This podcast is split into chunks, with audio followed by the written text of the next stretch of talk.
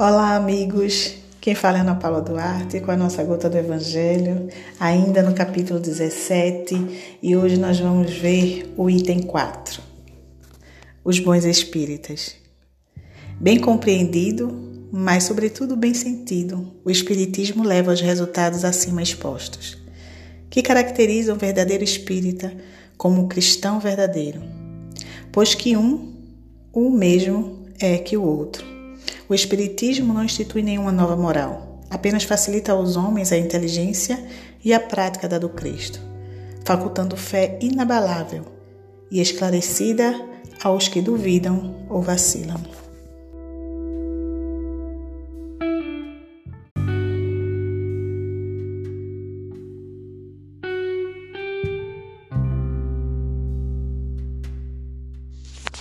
Muitos, entretanto, dos que acreditam nos fatos das manifestações não desapreendem as consequências nem o alcance moral, ou se os apreendem, não os aplicam a si mesmos.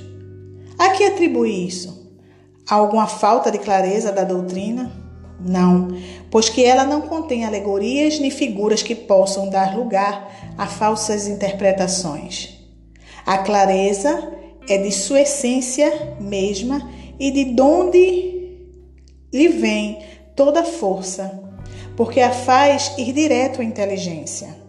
Nada tem de misteriosa e seus iniciados não se acham de posse de qualquer segredo oculto ao vulgo. Será então necessária, para compreendê-la, uma inteligência fora do comum? Não, tanto que há homens de notória capacidade que não a compreendem, ao passo que inteligências vulgares, moços mesmo, apenas saídos da adolescência, lhes apreendem com admirável precisão os mais delicados matizes.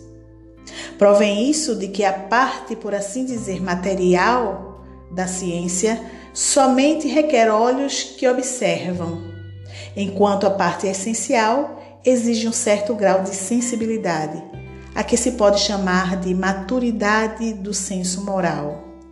Maturidade que, independente da idade e do grau de instrução, porque é peculiar ao desenvolvimento, em sentido especial, do espírito encarnado.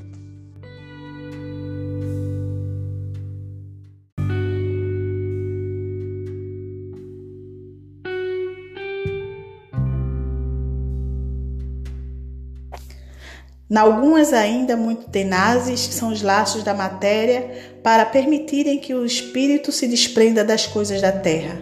A névoa que os envolve tira-lhes a visão do infinito, donde resulta não romperem facilmente com os seus pendores, nem com seus hábitos, não perdendo haja qualquer coisa melhor do que aquilo do que são dotados. Tem a crença nos espíritos como um simples fato, mas que nada ou bem pouco lhes modifica as tendências instintivas.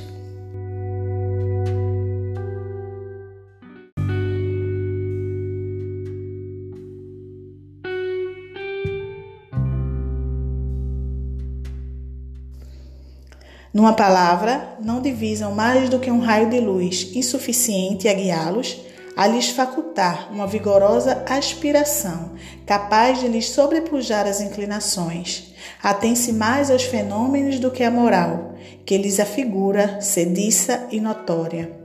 Pedem aos espíritos que incessantemente os iniciem em novos mistérios, sem procurar saber se já se tornam dignos de penetrar os arcanos do Criador.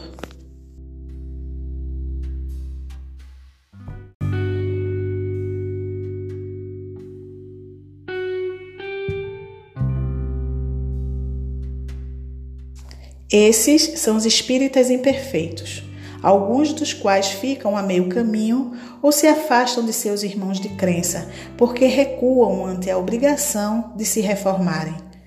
Ou então guardam suas simpatias para os que lhes compartilham das fraquezas ou das prevenções.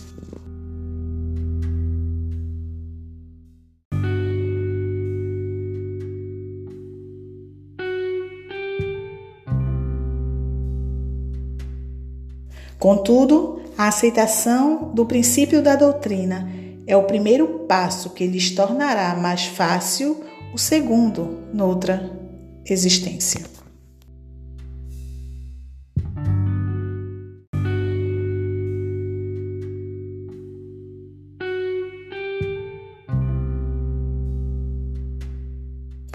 Aquele que pode ser com razão qualificado de espírita verdadeiro e sincero se acha em grau superior de adiantamento moral. O espírito, que nele domina de modo mais completo a matéria, dá-lhe uma percepção mais clara do futuro. Os princípios da doutrina lhe fazem vibrar fibras que nos outros se conservam inertes.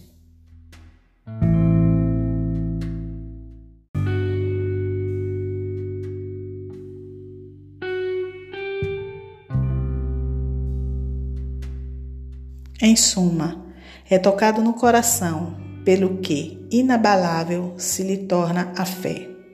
Um é qual músico que alguns acordes bastam para comover, ao passo que outro apenas ouve sons.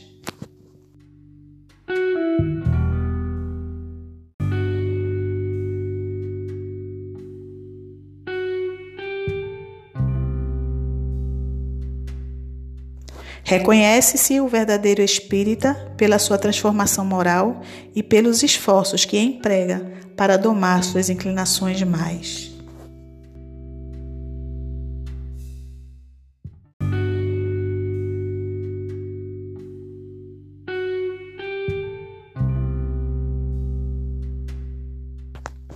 Enquanto um se contenta com seu horizonte limitado, Outro que aprende alguma coisa de melhor se esforça por desligar-se dele e sempre o consegue, se tem firme a vontade.